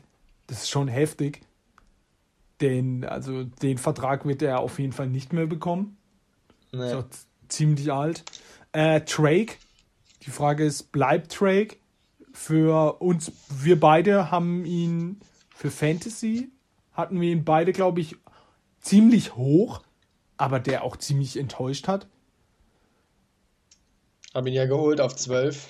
Ja, ich hätte ihn ein bisschen später geholt, aber ich glaube, wir waren die einzigen zwei, aber von dem kam irgendwie gar nichts. Ja, und dann, äh, ja, Campbell noch, der Linebacker. Ah, ja, also auf jeden Fall kommt Chandler Jones zurück. Das wird der wichtigste Posten sein. Mal schauen, wie viel der noch kann, denn der ist jetzt auch nicht mehr der Jüngste, kommt nach einer schweren Verletzung zurück. Ja, die Cardinals werden wieder interessant. Auch was sie im Draft und in der Free Agency machen. Ja, auf jeden Fall. Aber immerhin brauchen die keinen Quarterback. Das ist schon mal viel wert im Draft. Da kannst Sehr du dir vom, von den großen anderen Talenten einiges angeln. Und deswegen haben die schon die Möglichkeit, dieses Jahr einen geilen Draft zu haben. Und dann kommt es auch viel auf äh, den nächsten Schritt im Coaching an, würde ich sagen. Schaffen sie es, eine, eine richtige Identität zu entwickeln? Das war noch so irgendwie das, was gefehlt hat bisher. Dieses Laufspiel vor allem war nicht so richtig eingebunden. Es hat überhaupt nicht so funktioniert, wie sie sich das vorgestellt haben. Und man war auch überrascht, wie sie es gespielt haben teilweise. Also Drake überhaupt nicht zu seinen Spezialitäten eingesetzt. Ich denke, da wird jetzt eher auf Chase Edmonds und vielleicht noch ein Rookie gesetzt werden. also außer Drake kommt günstig. Ich sehe ihn jetzt eher nicht zurückkommen. Und dann muss man schauen, dass man da eben eine Identität entwickelt und dann Kyler Murray, der hat die Fähigkeiten, das wissen wir. Ja, es, es wird auch ein großer Faktor, ob sie jetzt endlich mal Simmons ins Spiel bekommen. Oder ja, ob er dann noch ein, zwei Verteidiger dazu und einen zweiten Wide Receiver, aber das ist in diesem Draft eigentlich eine gute Aufgabe, denn da gibt es sehr viele. Da kannst du in Runde 2 noch einen guten zweiten Wide Receiver mitnehmen. Und das brauchen sie auf jeden Fall. Ja, und gerade für, für einen Rookie ist, gibt es ja nichts Schöneres, als dein Teamkamerad heißt der Andre Hopkins. Und du kannst. Und vielleicht, wenn er nochmal für wenig Geld zurückkommt, auch nochmal Filzi. Ja, und dann hast du da zwei äh, Future Hall of Famer hocken, die dir viel beibringen können und wo du auf dem Platz auch dich ein bisschen verstecken kannst, wo du nicht jeden Ball sehen musst, wie, ähm, wie bei den Broncos, wo der Rookie die Nummer 1 auf einmal ist. Und dann hast du da zwei Größen, wo die Defense eher drauf guckt in den ersten paar Spielen dass du mal ähm, ja, ein bisschen NFL-Luft schnuppern kannst. Ähm, ja, kommen wir zu den 49ers. Ähm, ja, eine unglaublich unglückliche Saison von den Verletzungen her. Also ich glaube, kein Team hatte so viel Verletzungspech wie die 49ers. Da hat ja am Schluss wirklich alles gefehlt. Ja, aber es ist ja irgendwie nicht das erste Jahr bei denen. Nee, also vielleicht ist so. da auch irgendwie ein medizinisches Problem oder irgendwas scheint da auch ja nicht zu stimmen. Die sind ja immer verletzt. Also, ähm, ja, die Quarterbacks, die meisten Spieler hatte, weißt du es? Als Quarterback bei den 49ers? Mm, Mullins? Mullins, 10 Spiele, 12 Touchdowns, 12 Inter Interception. Jimmy G, sieben Touchdowns, fünf Interception und Bessart, was mich überrascht hat, sechs Spiele, sechs Touchdowns, null Interception. Hm. Ja, das darf jeder mal. Und dann hast du eben geschätzt zwölf Running Backs. Der beste war wirklich Jeff Wilson in zwölf Spielen 600 Yards, sieben Touchdowns. Raheem Mostert, der nur acht Spiele gemacht hat, da aber trotzdem 520 Yards. Und als Wide Receiver, der beste Wide Receiver war Brandon Ayuk, der auch nur zwölf Spiele gemacht hat mit 750 Yards. Und dann kommt schon als zweiter Passempfänger ähm, Burn mit 667 Yards und Kittel auch nur acht Spiele.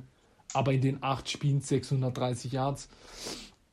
Ja, in der Defense, Deford hat gefehlt, verletzt, Bose hat verletzt, gefehlt verletzt, Richard Sherman verletzt, von dem ich gelesen habe, er will jetzt noch zwei Saisons Spiele spielen und dann zurücktreten. Ja.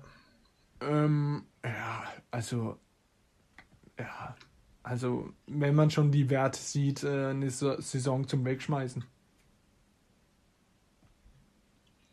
Ja, das stimmt, aber da kann man auf jeden Fall auf dem Team aufbauen, weil da sieht man, da gibt es eine Identität mit dem Laufspiel und das läuft halt auch gut. Selbst mit ultra vielen Verletzten waren die immer noch ein sehr gutes Laufteam, was nicht so einfach ist. Oft ist man ja, wenn man ein schlechtes Team ist, dann ein verzweifeltes äh, Wurfteam. Aber sie haben, sie setzen einfach auf dieses Laufspiel, auf das variable Laufspiel und setzen da auch viel die Wide Receiver ein, äh, Hugh und äh, Debo Samuel sind da drin auch richtig gut als Outside Receiver sind sie jetzt eher Mittelklasse, würde ich sagen. Aber wenn man so auf dieses auf diese Offense setzt, dann ist es okay. Problem ist halt Jimmy. Ja, aber da kommen wir. Er wir spielt ja, mittelmäßig und er ist halt immer verletzt. Wir haben ja letzte Folge schon gesagt, wir werden immer Spieler nennen, wo wir glauben, sie werden gecuttet oder getradet. Und Jimmy G ist da absolut in dieser Folge der Nummer 1 Pick, der gekartet oder getradet wird. Wenn, wenn sie ihn jetzt karten oder traden, würden sie 23,6 Millionen einsparen. Also jetzt wäre die Möglichkeit, ihn loszuwerden. Und ich glaube, sie machen es auch. Das Problem ist, sie haben Stafford nicht bekommen. Das ist das große Problem, ja. Das war auch eigentlich ähm, der, der zweite Hit für die Rams. Die Rams haben Stafford bekommen und haben damit verhindert, dass er zu den 49ers geht, denke ich, weil das wäre eigentlich der zweite Spot gewesen, wo man ihn sieht. Wie wär's denn mit Watson? Ja, das Interesse wird da sein, natürlich. Auf jeden Aber Fall. Die, die Texans sind ja momentan sehr aktiv darin zu sagen, dass sie ihn nicht traden werden. Ja, Natürlich würde man das auch sagen, wenn man ihn Preis tradet, aber-. Man, man müsste sich mal vorstellen, Russell Wilson, Stafford, Watson und Kyler Murray in einer Division. Als Seahawks-Fan würde ich weinen. Denn dann haben wir Freu mit dich doch, dann viel- siehst du viel guten Football. Ja, aber sehr gut, sehr vielen guten Football. Äh, das Problem, dass der ähm, 49ers ist nicht das Geld, wenn man die 9 Millionen rechnet, wo sie gerade im Plus sind, plus die 24, wären sie bei plus 33. Damit kann man was anfangen. Nur, ja, die Free Agents sind auch ziemlich heftig. Man hat einen äh, Williams, einen Corner. Also die Cornerbacks, man muss sich geben, die fünf ersten Cornerbacks der 49ers werden alle Free Agents. Alle. Sie haben Stand jetzt, würde jetzt das NFL-Jahr beginnen, hätten sie keinen Cornerback mehr. Ähm, Cornerback Witherspoon, Verrett, Williams, Mosley, Richard Sherman wären alle Free Agent. Dann haben wir uns einen persönlichen Lieblingsspieler, Daniel. Coleman wird Free Agent. Besser ist es. Äh, dann hast du Burn, der der zweite, zweitbeste Wide Receiver war. Ähm, du hast Williams, Trenton Williams, der linke Tackle, der unbedingt von den, vom Washington Football Team weg wollte. Der kostet 13 Millionen, den sie zahlen müssen. Und du hast äh, Thomas, der Defense Tackle, der auch nochmal 10 Millionen kostet. Also und Tat der Safety. Also da hast du mega viele, die Free Agent werden. Da ist eben sehr interessant, wen sie zahlen, wen sie nicht zahlen. Ja, Ja, dazu haben sie auch noch Quan Alexander mit, 9, Mil- äh, mit 7 Millionen Dead Money nach dem Trade genau, ja. auf, den, auf der Kasse hocken. Der ja jetzt Free Aber es Agent ist okay vom Cap Space her. Also da gibt es Teams, die schlechter dastehen. Ja, also Coleman werden sie auf keinen Fall halten. Dafür haben sie viel zu viele Running Backs. Aus Leistungsgründen aber. Ich glaube, McKinn wird auch Free Agent. Den habe ich jetzt gar nicht drin gehabt. McKinnon Den- ist, der Vertrag Oder? läuft aus, sie zahlen 2 Millionen, aber noch ähm, von Genau. Prorated Bonus. Der war ja eh nur verletzt, den werden sie jetzt auch nicht behalten.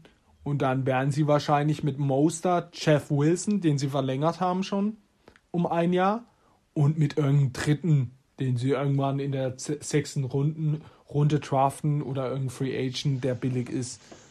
Und dann wird das wieder seinen Lauf nehmen.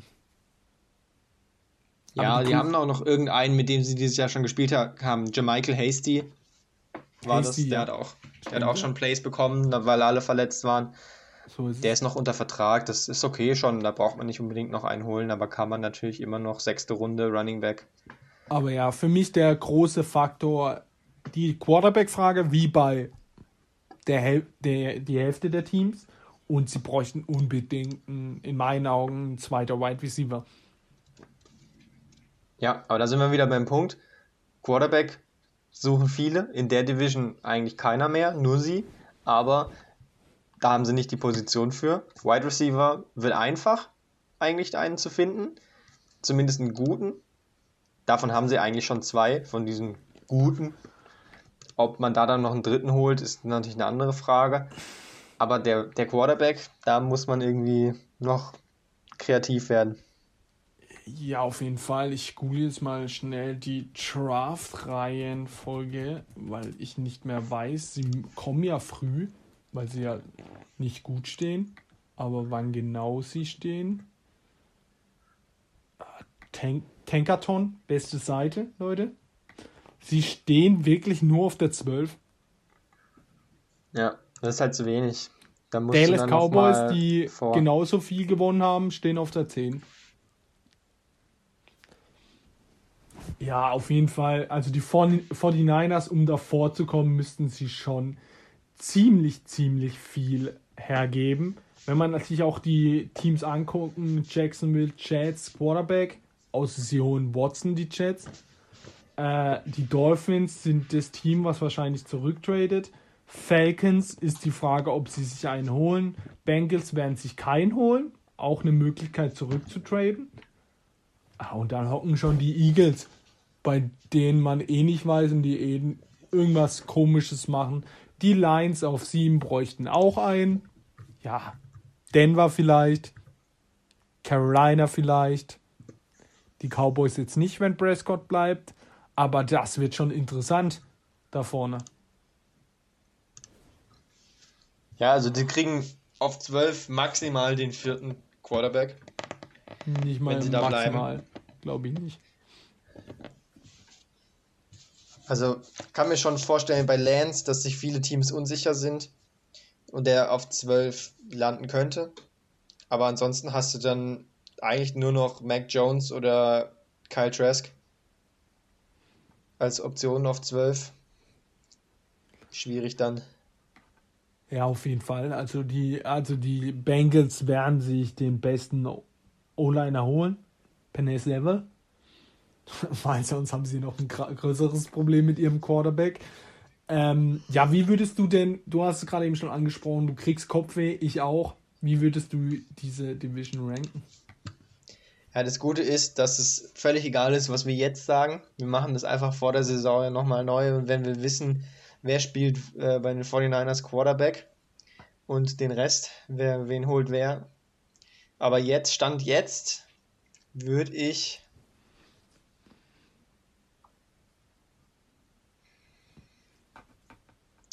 Rams,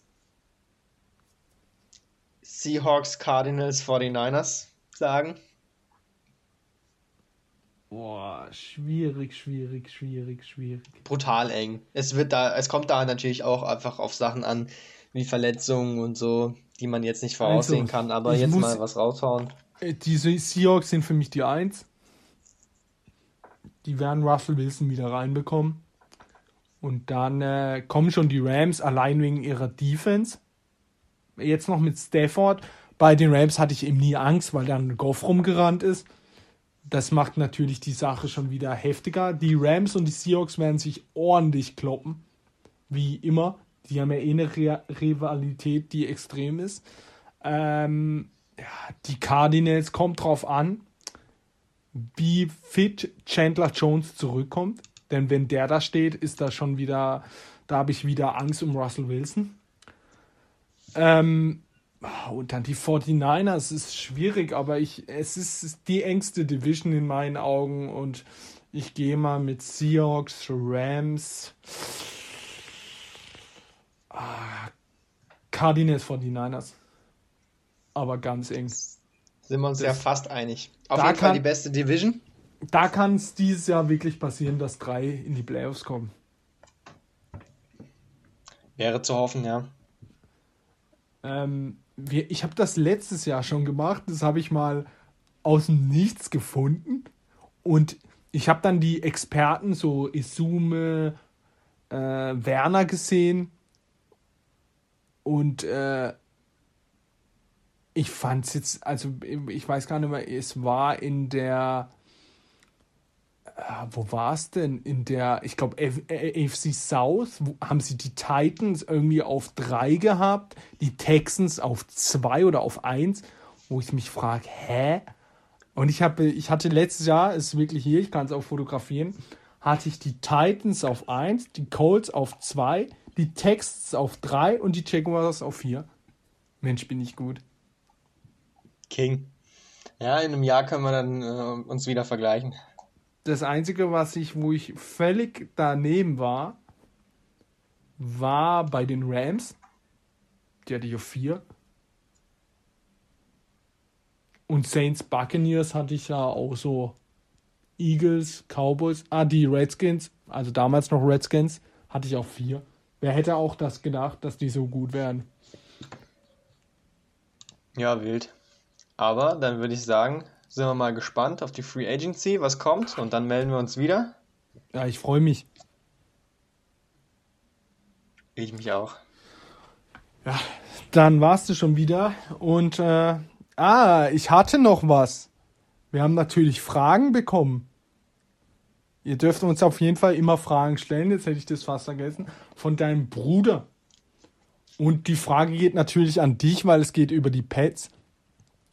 Und schlau wie wir sind, haben wir uns natürlich nicht vorbereitet, damit, damit es hier natürlich, real ist. natürlich nicht. Ich weiß auch nicht mehr, wie genau, genau. Er hat mehrere Fragen gestellt. Aber die einzige Frage, die ich noch behalten habe, ist, er meinte, die Pets brauchen ja einen neuer Umbruch. Also da werden ja jetzt viele Free Agents, viele kommen zurück. Sie haben, brauchen Quarterback. Sie haben jetzt irgendwie nicht so das Team, wo man sagt, jetzt, wir greifen jetzt an. Die Frage von ihm war, macht äh, Belichick, macht er noch so weiter, weil er ja dementsprechend alt ist, oder hört er jetzt auf, weil er sich das Ganze nicht mehr geben will? Also das war die erste Frage, ob es nicht besser wäre für Bill Belichick einfach aufzuhören. Mhm. N äh, nein, sehe ich nicht kommen. Ähm, die Idee dahinter ist natürlich durchaus berechtigt, aber dann hätte es letztes Jahr machen müssen. Denn jetzt äh, nach der 7 und 9 äh, Saison wird es heißen, er hat verkackt und es war alles Brady, der den Super Bowl holt. Das heißt, er muss jetzt das, das Schiff nochmal rumlenken und äh, nochmal erfolgreich sein, um quasi seinen Status zu setzen. Und er ist ja jetzt noch nicht so alt, dass er körperlich zusammenbricht. Also er ist noch unter 70. Von Ja, das daher ist ähm, auch meine Meinung. er auf jeden Fall noch weitermachen. Dass Ob er, es we- erfolgreich wird, ist was anderes. dass er wenigstens noch zeigen will, Leute, ich kann es auch ohne Brady. Aber Genau. dafür bräuchte er eben einen Quarterback, der auch mal ein bisschen werfen kann. Ähm, ich glaube, die Frage war noch, ähm, wie wir die Pets sehen. Ob sie dieses Jahr angreifen oder ob sie ein komplettes Rebuild machen. Ja, sie sind schon ein altes Team, das ist ein Problem.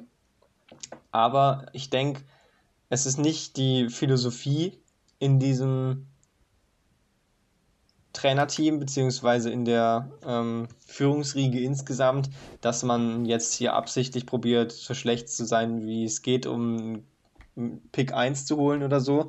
Das, das wird nicht passieren. Sie werden arbeiten in der, der Mitte. Sie werden 8 und 8 gehen dieses Jahr oder so wahrscheinlich und ähm, hoffentlich im Draft was Geiles raushauen und dann 2022 hoffen, dass sie wieder vorne mitspielen können. Aber ist fraglich, ob das, ob diese Strategie aufgeht. Aber ich bin da grundsätzlich optimistisch und habe viel Vertrauen. Ähm, hoffen wir mal, dass es klappt. Ja, das war's jetzt schon, die Folge. Ähm, wenn ihr irgendwelche Kritiken habt, Jemine, ich kann nicht mal mehr reden jetzt hier nach einer Stunde, ähm, oder Fragen, gerne uns schreiben. Wir beantworten jede Frage. Wir haben jetzt Zeit, sieben Monate kein Football. Es kommt die Free Agency, es kommt der Draft. Wir haben viel zu reden. Und dann wünsche ich euch noch einen schönen Abend. Macht's gut. Ciao, ciao. Ciao.